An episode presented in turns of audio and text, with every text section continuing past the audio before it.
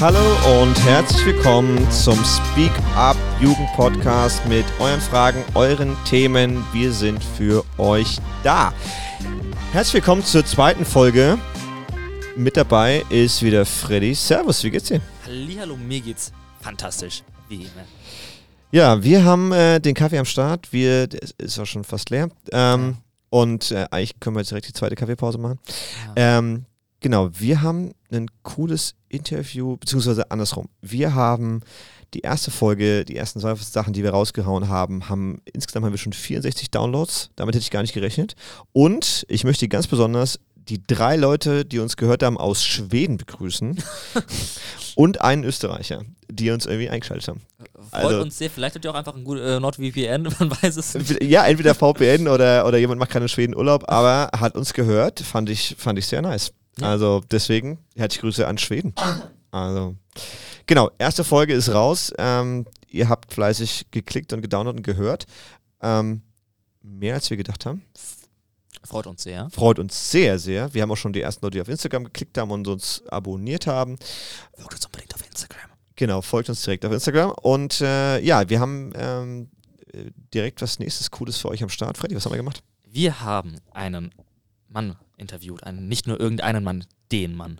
Ja, wir haben Christoph Treubel interviewt, einen Kinder- und Jugendpsychologen und hat mit dem eine sehr schöne Unterhaltung über die aktuelle Lage ähm, und das ganze Geschehen, Über die Und- aktuelle Lage. Ja, vor allen Dingen, vor allem über die aktuelle Lage. vor allen Dingen wie es gerade Kindern und Jugendlichen geht, weil wir haben Ja. gesagt, das- das Thema hat uns ja echt noch eine Weile auch beschäftigt und ähm, dann haben wir gesagt, wir, wir, dieses Interview Ja. passt da einfach sehr gut rein. Wir hatten einfach, wir haben die erste Folge fertig gehabt und haben uns auch gedacht, die hat jetzt die richtige Länge und alles und da ist trotzdem uns bewusst geworden, dass es einfach noch so viel zu erzählen gibt bei diesem Thema. Es gibt noch so viel, was noch offen ist und haben uns dann dazu entschlossen, nochmal eine Folge zu machen. Genau, das, hat, das kam ganz gut zusammen, denn ähm, hier in der Jugendarbeit kam das Klärwerk vorbei. Ähm, hier in Bamberg, die dieses Thema auch auf dem Schirm haben, so psychische Gesundheit von Jugendlichen und haben gesagt, äh, könnt ihr dazu nicht was machen? Und dann kam diese Interviewmöglichkeit mit, mit Christoph Treubel eben und dann haben wir gesagt, äh, das können wir wunderbar in diesen Podcast einbauen und weil das eben auch von Klärwerk mit unterstützt wurde, äh, schaut da gerne mal vorbei. Ähm, www.klärwerk mit ae bamberg.de, wenn alles scheiße ist. Das ist das psychische Gesundheits- äh, Unterstützungsangebot in der Region Bamberg, genau. Ähm, deswegen, äh, und die haben das mit unterstützt und auch finanziell gesponsert. Und deswegen gibt es diesmal das Interview auch komplett auf Video. Das heißt, wenn dieser Podcast draußen ist, äh, könnt ihr gerne mal auf Medienwerk Medienwerkstatt Bamberg auf YouTube schauen. Wir verlinken auch nochmal das ganze Interview, was wir geführt haben. Gibt es diesmal auf Video und ihr könnt äh, in unser Podcast-Studio mal reinschauen, wie das so Ja. läuft. Ähm, ja, wie war es denn für dich? Du hast das Interview diesmal geführt? Ich habe es diesmal geführt. Interviews führen. Leute, ich sag's euch so, wie es ist. Schwierig. Also es war auf jeden Fall schön, das mal gemacht zu haben. Ich werde es auch garantiert weitermachen. Ich hoffe doch, das wird Ich- noch. Ich, ich hoffe auch. Ähm, ich hoffe natürlich auch besser zu werden von Zeit zu Zeit. Aber es war ein sehr, sehr schönes Interview. Äh, Herr Treubel hat auch sehr gut auf die Fragen geantwortet, hat uns auch äh, direkt immer die Fragen gut verstanden, was mir die Sache recht einfach gemacht Ja, hat. man hat gemerkt, er gibt öfter Interviews und man hat auch gemerkt, dass er gewohnt ist, Sachen zu erklären für Leute, die gar keinen Plan haben. Also Ja. mit Beispielen, schön anschaulich. Ähm, das, war, das war sehr cool. Genau. Und dann würde ich sagen, Wir machen gar nicht lange rum. machen gar nicht lang rum. Und äh, ja, viel Spaß mit dem Interview mit äh, Christoph Treubel.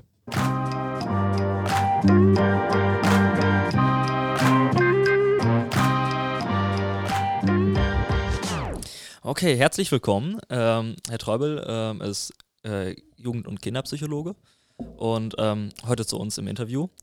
Ähm, vielleicht erstmal vorab, wir haben ja schon eine Folge zum Thema psychische Gesundheit bei Jugendlichen gemacht Mhm. und ähm, haben da auch schon bei einer Straßenumfrage festgestellt und auch schon bei mehreren Studien gesehen, dass viele Kinder und Jugendliche sich durch die Corona-Pandemie mehr psychisch belastet fühlen als davor. Ähm, haben Sie auch den Eindruck, dass durch die äh, Pandemie mehr psychologische Unterstützung bei Jugendlichen gefordert wird?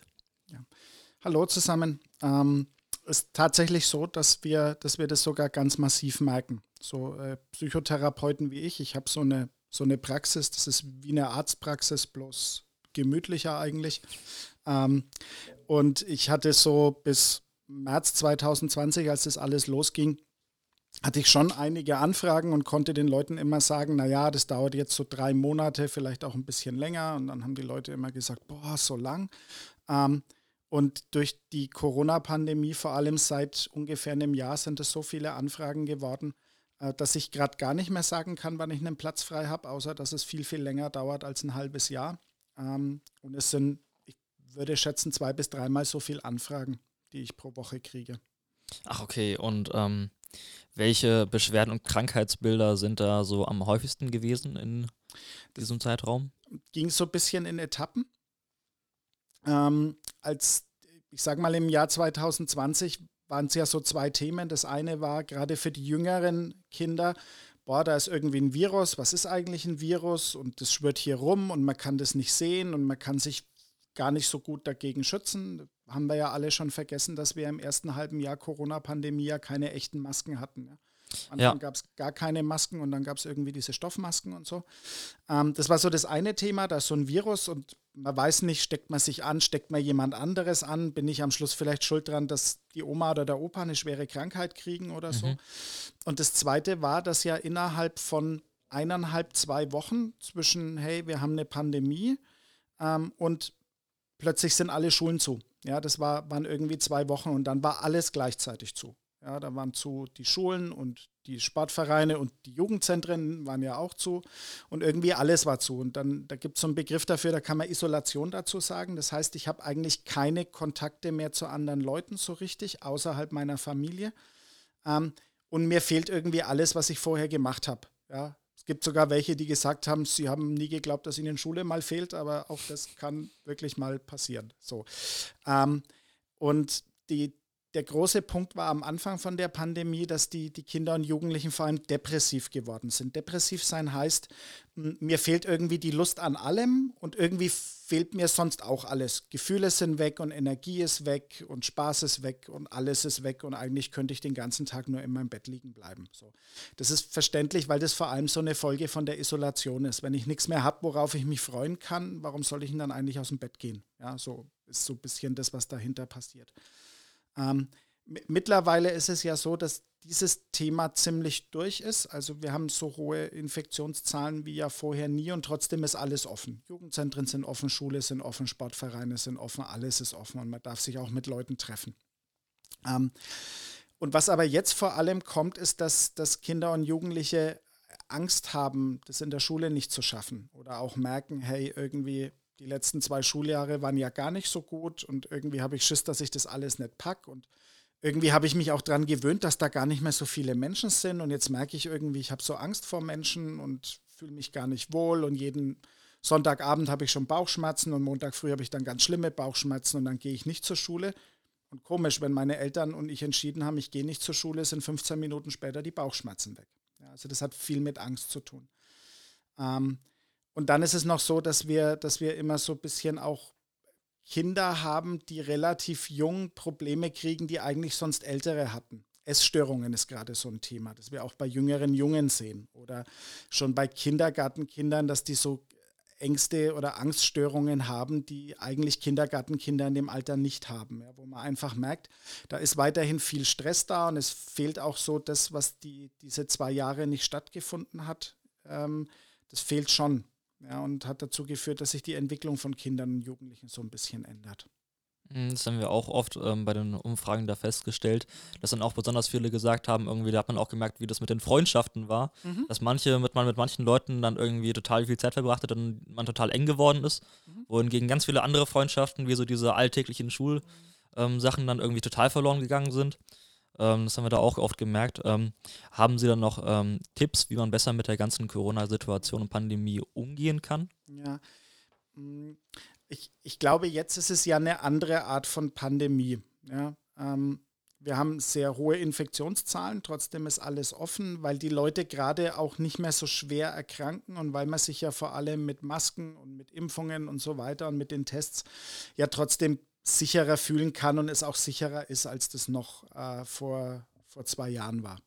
Ähm, Was halt momentan ist, ist, dass viele merken, entweder, hey, ich habe irgendwie gar keinen Bock mehr, Fußball zu spielen oder ins Jugendzentrum zu gehen oder mich mit Kumpels zu treffen oder sowas, ja. Und dass andere merken, ah, ich kriege irgendwie mehr Angst davor, irgendwie in der Schule zu versagen und das alles nicht mehr hinzukriegen und sowas, ja. Ähm, und da sind die ganz großen Tipps, und das sind gar keine so hochpsychologischen Tipps, das glaubt man ja immer, dass Psychologen irgendwie so ganz abgespacede Sachen irgendwie einem erzählen oder so. Es sind ganz einfache Sachen. Das Einfachste ist, dass man versucht, so viel wie möglich zu machen, also wirklich was zu tun, was man vor der Pandemie auch gemacht hat oder was andere im gleichen Alter halt normalerweise auch tun. Also das heißt zum Beispiel, auch wenn ich den Gedanken habe, oh, ich weiß nicht, ob ich es in der Schule schaffe und außerdem habe ich Bauchweh und es wäre jetzt viel bequemer, wenn ich irgendwie zu Hause bleibe, es irgendwie mit Unterstützung hinkriegen, dort trotzdem anzukommen. Ja? Und wenn man dann merkt, es geht aber nicht, weil ich halt echt Schiss habe, dass ich ausgefragt werde und ich habe schon drei Fünfer und wenn ich jetzt nochmal einen kriege und sowas, dann ist es halt total wichtig, relativ schnell auch mit den Eltern und den Lehrern drüber zu reden, dass man da gerade so ein Problem bemerkt. Ja. Mhm. Der zweite Tipp ist gerade für die, die sich so ein bisschen depressiv fühlen, also keinen Bock auf gar nichts haben, dass die es trotzdem machen. Und zwar Sachen, die ihnen früher Spaß gemacht haben. Auch wenn es sich gerade so anfühlt, wie wenn man überhaupt keinen Bock drauf hat. Das ist, äh, die, die Psychologen sagen immer so, Gefühlsbeweise sind gar nicht so gut. Also es fühlt sich so an, wie wenn ich keinen Bock habe, also mache ich es halt auch nicht. Das ist so ein Gefühlsbeweis, ja. Sondern man soll es dann trotzdem machen, weil dann wird man merken, wenn ich zum Beispiel zum Fußballspielen gehe oder mich mit meinen Freundinnen treffe oder sowas und wir sind ein bisschen unterwegs, dann fängt es an, wieder Spaß zu machen.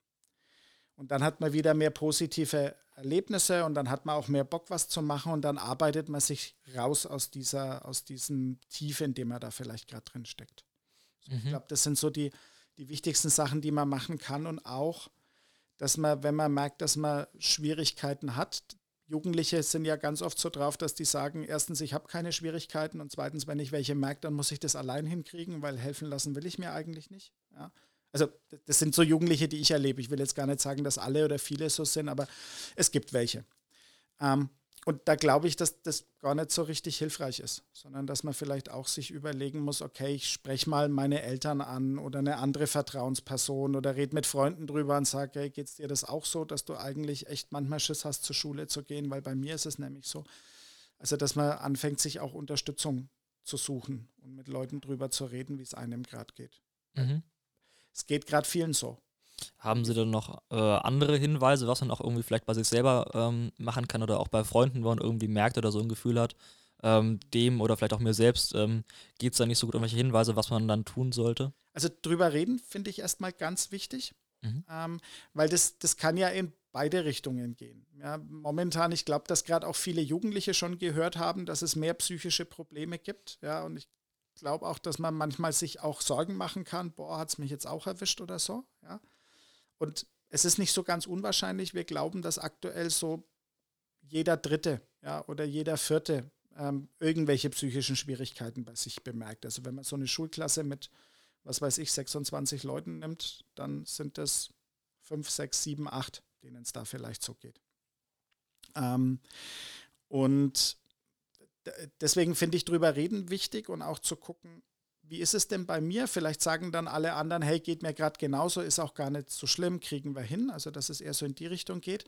Oder auch, dass man dann Unterstützung bekommt und dass die sagen, hey, vielleicht sollten wir dir mal Hilfe suchen oder so. Das finde ich, kann man auf jeden Fall machen. Also drüber reden ist wichtig. Mhm. Ähm, und ansonsten glaube ich, viel machen, was einem Spaß macht und viel machen, was man normalerweise auch tut und sich nicht zu Hause verkriechen und vielleicht dann auch noch mal gucken, wie, wie kriege ich den anderen Stress runter. Ja? Also es gibt zum Beispiel Jugendliche, die glauben, sie können eigentlich nur eine Schulaufgabe mitschreiben, wenn sie sich sicher sein können, dass sie einen Einser oder einen Zweier haben. Kann man denken, ist anstrengend halt auf Dauer. Mhm. Vielleicht habe ich halt gerade das Pech gehabt, dass ich irgendwie in Mathe im letzten Schuljahr das mit dem Online-Unterricht nicht so gut lief und Themen nicht unterrichtet wurden. Und vielleicht fehlt mir dann was. Vielleicht habe ich dann mal eine nicht so gute Note. Das ist aber vielleicht auch gar nicht so schlimm. Also so sich weniger stressen und wenn man wirklich Schwierigkeiten hat, dann auch gucken, wer kann mir denn helfen. Ja, kann ich mal mit den Lehrern reden und sagen, hey, geht es auch ein bisschen langsamer. Ja. ja. Ähm, woran kann man denn erkennen, ob man wirklich professionelle Hilfe in Anspruch nehmen sollte?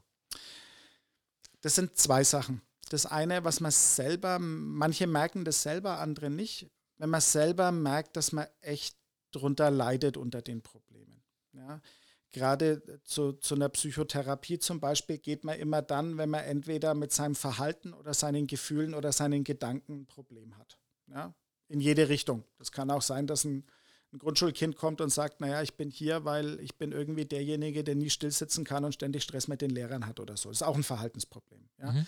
Oder ich merke, ich mache weniger als andere. Oder ich merke, ich habe keinen Spaß mehr. Oder ich merke, ich werde öfters traurig, einfach so. Ja? Oder ich habe mehr Angst als alle anderen. Das ist so das eine. Und professionelle Hilfe braucht man spätestens dann, wenn man drunter leidet. Wenn man sagt, oh Mann, ich hätte ja eigentlich Bock zur Schule zu gehen. Und ich will ja gar nicht irgendwie den Stress ständig haben mit Eltern oder mit Lehrern, dass die sagen, jetzt streng dich mal an und jetzt geh mal dahin und du kannst nicht dauernd irgendwie krank sein. Ich, wenn ich drunter leide, dann, dann ist das so ein Grund. So, und dann gibt es welche, die haben ein Riesenproblem und leiden nicht drunter oder merken das gar nicht. Dann finde ich, ist der zweite Tipp zu sagen, es gibt ja Leute, denen man vertraut. Hoffentlich sind es die Eltern, vielleicht sind es gute Freunde, vielleicht ist es ein Lehrer oder eine Lehrerin. Und wenn man wenn die einem sagen, hey, du bist echt anders als früher und ich mache mir Sorgen um dich, dann sollte man sich vielleicht auch überlegen, selbst wenn man denkt, naja, die spinnen doch, mit mir ist doch alles okay, ähm, ob man sich mal professionelle Unterstützung holt. Zumindest mal mit jemandem drüber redet, ob da ein Problem da ist. Ähm, wo kann man sich denn da am besten nach Hilfe orientieren? Also ähm, wie finde ich da zum Beispiel einen Therapieplatz am besten?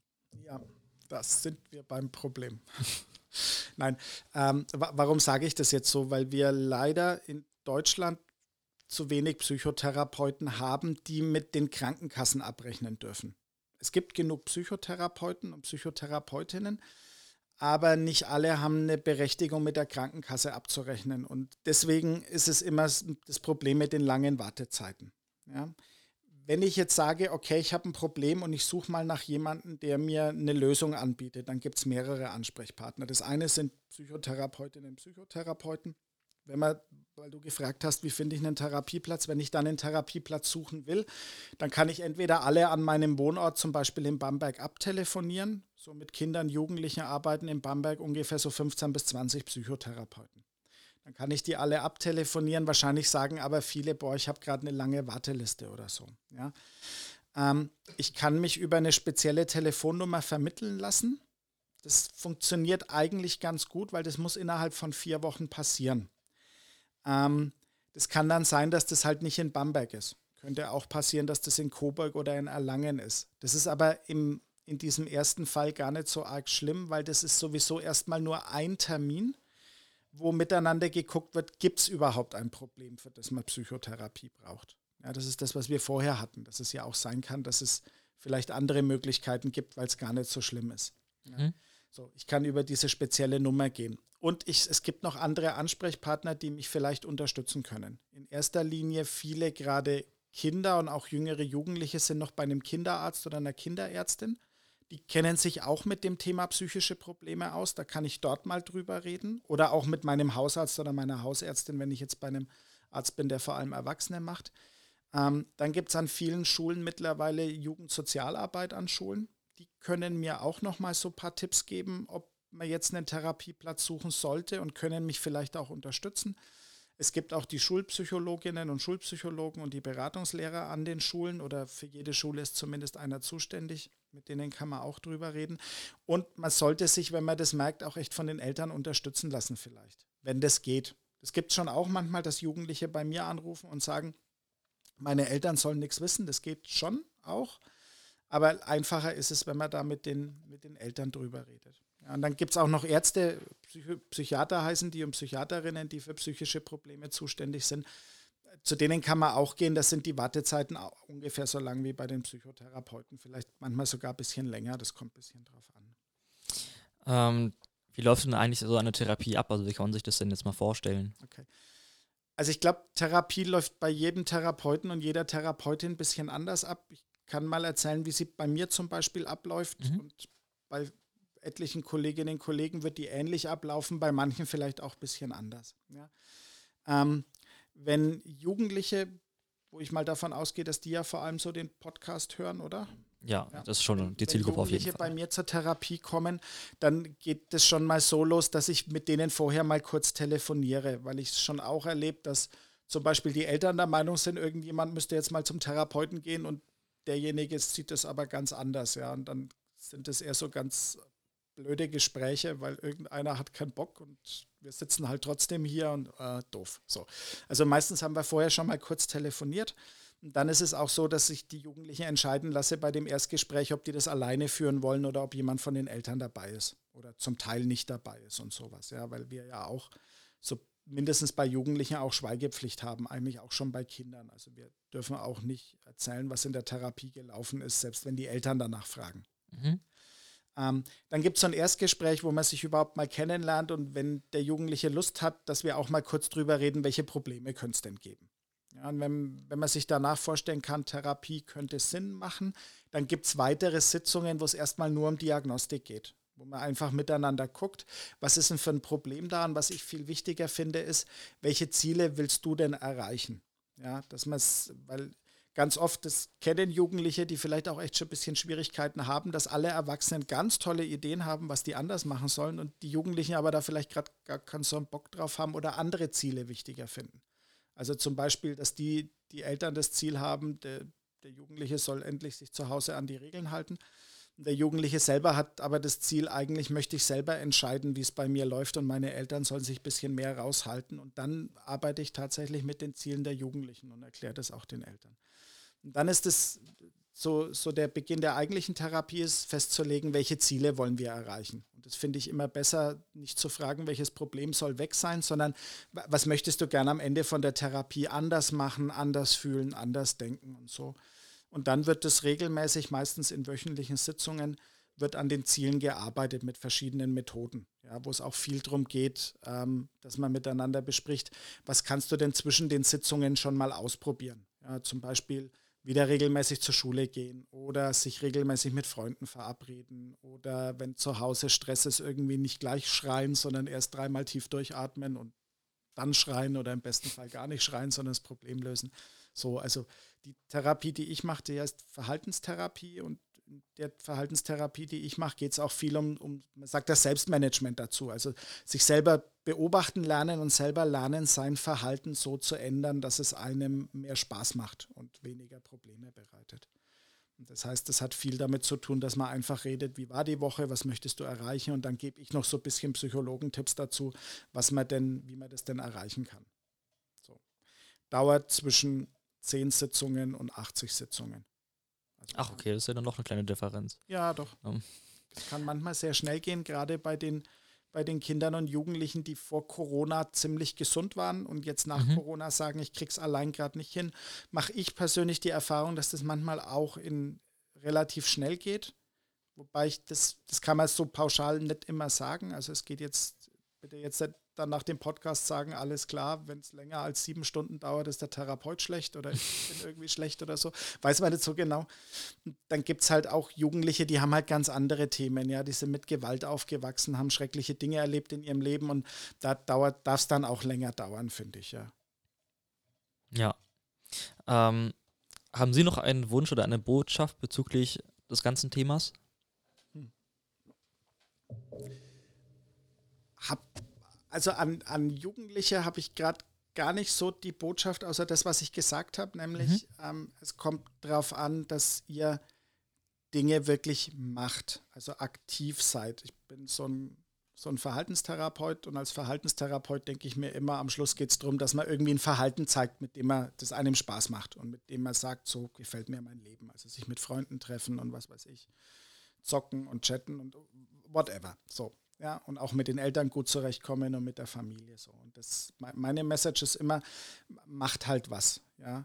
Ähm, und wenn ihr merkt, äh, dass das super ist, wenn der Erwachsene sagt, mach halt was und es gibt große Schwierigkeiten, ich kann es nicht machen, obwohl ich will, dann muss man drüber reden, ob man sich mal irgendwie in der Therapie trifft und mal guckt, was sich da ändert. So. Ähm, was ich total wichtig finde, ist gerade eher so die Message an die Erwachsenen zu sagen, Stress runterfahren. Ja, es waren zwei anstrengende Jahre für alle, auch für die Erwachsenen waren es anstrengende Jahre. Und ich finde, für Kinder und Jugendliche waren es halt besondere, besonders anstrengende Jahre, weil ich denke mir, ich bin so Anfang 40, bei mir passiert zwischen 42 und 44 halt zwei Jahre, die so laufen wie immer, aber wenn ich irgendwie 13 bin und nach der Pandemie bin ich 15, in der Zeit passiert ja total viel an Veränderung. Ja. Und ich glaube, dass man euch allen so ein bisschen auch die Chance geben muss, Sachen nachzuholen und jetzt nicht irgendwie nur, jetzt sage ich es mal ganz bitter, nicht nur funktionieren müssen. Ja, so nach mhm. dem Motto, das ist jetzt total wichtig, dass ihr mal alles nachlernt, was ihr die letzten zwei Jahre in Mathe und Geografie und so versäumt habt oder wir nicht unterrichten konnten. Ja, da gibt es sicherlich Sachen, die muss man nachlernen, aber da muss man jetzt auch mal ein bisschen vom Gas gehen. So, das ist so die Message, die ich an die Erwachsenen habe. Ja, gerade auch an die Erwachsenen, die in den Schulen sind, wobei die eigentlich auch einen ganz guten Job machen. Ja, die wollen häufig weniger Stress machen und dann gibt es eher so Vorgaben, es müssen aber so und so viele Schulaufgaben geschrieben werden und es muss irgendwie eine Abschlussprüfung stattfinden und da muss auch das und das vorher unterrichtet sein. So, aber das ist so die große, der große Wunsch zu sagen, es muss halt weniger Stress da sein für alle. Ja. Und ja. für die Jugendlichen gilt, macht, macht viele Sachen, auch viele Sachen, die Spaß machen. Und da, wo es nicht funktioniert, was zu machen, da muss man dann gucken, ob man Hilfe und Unterstützung braucht. Okay, vielen Dank. Das war jetzt auch schon die letzte Frage. Mhm. Ähm, vielen Dank, dass Sie hier waren. Ähm, hat uns sehr gefreut. Ähm, ja, danke für die Einladung. immer wieder gern.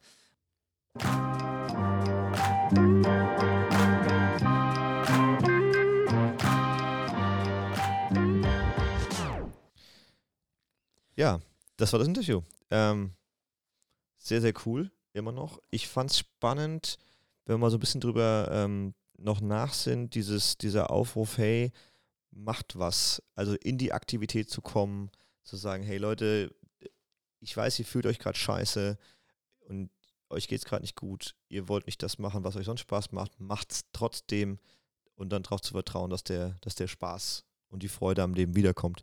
Ganz, ganz wichtige Botschaft, glaube ich. Ja, auf jeden Fall. Also und, und gerade auch am Ende hat er nochmal gesagt, dieses Funktionieren müssen, das ist, mhm. ähm, wie, wie, siehst du das? Ähm, hast du den Eindruck von dir und deinen, deinen Schülern und Schülerinnen und Mitschülern wird erwartet zu funktionieren? Also, dass das so auf euch draufgesetzt wird? Ich finde schon. Also, ich finde, es ist schon sehr, sehr einsichtig, wenn man das so sagen kann. Also, irgendwie die Lehrer haben jetzt einfach die Erwartung so, schaut einfach, dass es jetzt irgendwie hinhaut. Ihr habt Abschlussprüfungen, sonst was. Äh, oder vielleicht bei anderen irgendwie Abi, schaut einfach, dass ihr es irgendwie hinbekommt. Ähm, und ich merke schon, dass auch so in anderen Familien und sowas, dass ja auch so bei den Eltern immer so ein bisschen dann immer so klar ist, ähm, die, die, dass da jetzt viele Eltern einfach so glauben oder davon ausgehen, dass es jetzt eigentlich für uns ja easy war die letzten zwei Jahre, weil wir hatten ja nur Homeschooling. Ähm, und ich glaube, also ja. da bekomme ich zumindest mit, dass da viele auch einfach sagen, ähm, weil ihr jetzt die letzten zwei Jahre so gechillt hattet irgendwie, ähm, hau doch jetzt nochmal richtig rein, ist doch jetzt nichts. Das sind Sätze, die wurden, einfach. wurden die zu dir gesagt, die Sätze? Dieses, äh, also stell dich nicht so an, so ungefähr, oder hey, ist doch alles, ist doch alles nicht so schlimm? Wurde es, wurde es dir gesagt auch schon? Oder so, in, so, so durch die Blume? Viele. Okay. Weil das würde mich mal interessieren, also auch, auch an all die jetzt zuhören. Schickt uns doch mal eure Sätze, so was, was Leute so zu euch sagen ähm, zu oder, dem Thema. Das fände ich spannend ganz, mal. Ganz, ganz beliebt. Ach komm, so eine Prüfungsphase, die ist doch nur zwei, drei Wochen. Da setzt du dich doch mal zwei, drei Wochen hin und lernst ein bisschen. Das ist doch nichts, Jung. Ja. Ja, dieses Runterspielen, dass, dass, äh, dass Schüler und Schülerinnen gerade echt einfach an der Belastungsgrenze sind. Ne? Und dass es einfach ja. runtergespielt wird von, ja, jetzt stellt euch so an, ihr seid noch jung, ihr verdaut das alles besser als wir und äh, in eurem Alter kann man ja noch so einfach lernen. Ähm, ja, äh, nicht, nicht so, wie es jetzt aussieht aktuell. Also, Leider. Ja, wie gesagt, also äh, schickt uns mal gerne eure, eure Erfahrungen, was ihr gemacht habt, äh, was, was Lehrer, Eltern, Schüler, Mitschüler vielleicht auch, manchmal ist es ja auch was, was andere Schüler vielleicht auch sagen, ja, eigentlich geht es uns doch gut, jetzt macht man nicht so, ne? weil es denen, weil die vielleicht gut geschafft haben, zu Hause zu lernen und die vielleicht ein gutes Support-System hatten. Ähm, Habe ich auch schon Sätze gehört, wo ich dann auch reinkrätschen musste, man, ey, nicht jeder kann super sich das Zeug selber beibringen. Ja, und auch Ähm, nicht jeder hat irgendwie die technischen Mittel überhaupt. Genau, nicht jeder hat die technischen Mittel und nicht jeder hat vor allen Dingen die, äh, die vielleicht auch das, das, Unterstützungssystem mit Eltern, vielleicht noch Nachhilfe oder vielleicht einem älteren Geschwisterteil, was auch nochmal Nachhilfe. Also Ja, selbst wenn die technischen Mittel da sind, ist ja auch nochmal das ganz andere, das technische Können. Das ist ja auch nochmal ein Riesenunterschied äh, zwischen die Mittel haben und sie auch Ja. äh, wissen, wie man sie benutzen muss. Ne? Ja. Wenn es da auch die Eltern dann irgendwie auch nicht wissen, dann ist man da ja auch irgendwie schon ein bisschen verloren. Ja, und ich So. merke auch da, ähm, da hilft einfach drüber zu reden. Ähm, Das, das hat der äh, Herr Trollbe ja auch gesagt. Ähm, Miteinander ins Gespräch kommen, sich trauen, ehrlich zu sein, sich trauen, verwundbar zu sein und zu sagen, ja doch, mir geht's gerade nicht so gut oder ich habe keine Lust zur Schule zu gehen. Jedes Mal, wenn ich an der Schule denke, kriege ich Bauchweh. Ähm, das mal auszusprechen. Ich könnte mir gut vorstellen, dass gerade wenn man es in einem, in einem Freundeskreis tut, dass der eine oder andere sagt, der ja, ey, mir eigentlich auch. Also, Ja, also ich, ich denke auch, dass da einfach mal ein bisschen drüber reden mit, mit Freunden, äh, da echt einfach die beste Lösung ist. Und auch Eltern sind natürlich auch. Ähm, vielleicht jetzt nicht für jeden, aber bestimmt auch für viele an, mögliche Ansprechpartner. Was passiert bei Also- dir, wenn du das, wenn du, wenn du mal gesagt hast, so, ey, eigentlich geht es dir gerade nicht gut, was, wie ist da die Reaktion so gewesen in deinem Freundeskreis? Ich muss, ich muss gestehen, es ist jetzt. Ich, ich bin eigentlich, ich würde sagen, verhältnismäßig gut durchgekommen. Ich, ich Okay. hatte Gott sei Dank die technischen äh, Voraussetzungen. Äh, ich hatte das zu Hause so, dass es alles recht einfach machbar war. Ähm, oder andersrum, daher war es für mich. Dann lass mich andersrum fragen, gibt es Leute in deinem Freundeskreis, Bekanntenkreis, die das mal geäußert haben und gesagt haben, ey, mir geht's gerade echt scheiße? Definitiv. Aber die meisten, also man versucht natürlich trotzdem irgendwie so gut es geht zu helfen, auch zu sagen, ey, vielleicht wirklich einfach mal irgendwo anrufen oder geht zu den Streetworkern oder sonst was irgendwie. Aber bei den meisten fehlt da, glaube ich, entweder so das, in Anführungszeichen, der Mut, sage ich jetzt mal, dass man wirklich diesen Schritt geht. Ich glaube, das ist ja auch ein Stück, dass man so sagt, ich bin selbst an diesem Punkt, wo ich sage, ich sehe ein, dass es mir schlecht geht. Das eine ist halt zu sagen, ey, gerade läuft nicht, und das andere ist, sich selbst einzugestehen, ja dann wirklich, okay, jetzt ist der Punkt gekommen, wo ich wirklich mal handeln sollte in dem Fall. Und da mangelt es bei den meisten. Und da ist dann auch eher, glaube ich, der Punkt schneller erreicht, wo sie sagen, jetzt geht gar nicht mehr, äh, anstatt dass sie schon vorher irgendwas Mhm. sich helfen lassen wollen würden. Also im Endeffekt fehlt es an auch ein bisschen an Mut und sich, sich einzugestehen, dass man Hilfe braucht. Und da muss, muss eigentlich dann eine Veränderung hin zu Ja. sagen, okay, wir Ich glaube, das ist aber auch so ein bisschen dieses gesellschaftliche Bild, dass es in Anführungszeichen jetzt mal schwach ist, ja, sich solche Hilfe zu holen, was es ja absolut nicht ist. Ne? Das ist ja, heutzutage ist was Normales, es ist ja jetzt nichts Schlimmes, es ist ja was Positives da irgendwie, ne? Also ähm, ich glaube, das ist einfach so ein ganz falsches Gesellschaftsbild, das da auch nochmal so einen schlechten Einfluss drauf hat. Oder vielleicht auch so Sachen wie, scheiße, ey, wenn ich, wenn ich jetzt irgendwie in eine Therapie gehe oder sowas oder zu einem Psychologen, dann, wenn es einer in der Klasse mitbekommt oder sowas. Ähm, ich glaube, das ist auch so ein so, bisschen so, das Ding. so ein Stigma, dass man sagt, ja, der ist jetzt ein bisschen crazy. ja, Ja, das ist natürlich, ja. Ich glaube, da können, da können alle, die jetzt auch zuhören, einfach im Freundeskreis auch ein riesen Ding tun, indem sie das einfach nicht stigmatisieren, sondern da Verständnis zeigen. Und de facto ist ja, wenn man sich Hilfe sucht, ist es ja, ich kümmere mich gut um mich selbst. Ja. Und wenn du es nicht tust, wer denn dann? Ähm, deswegen äh, hier nochmal auch, ja, auf jeden Fall ähm, seid mutig, schreibt uns zur Not, wenn ihr noch niemanden habt. Ähm, wir leiten es gern weiter. Ähm, unsere Insta-DMs also- sind offen, unser Discord. genau, ähm, Discord ist, offen. da, Insta-DMs sind offen. Schreibt uns ruhig. Äh, wir vermitteln auch gerne Kontakte. Ähm, ich bin mal ich bin da neugierig, was da so jetzt kommt. Also, ähm, aber sonst rede miteinander. Äh, ja, das war die zweite Folge schon zum Thema psychische Gesundheit. Äh, mal sehen, wie es noch so weitergeht. Ähm, checkt uns auf jeden Fall aus auf Instagram und auf Discord. Und äh, vielen Dank an dich, Freddy. Vielen Dank an Herrn Treubel. Bis zum nächsten Mal. Bis zum nächsten Mal. Haut rein.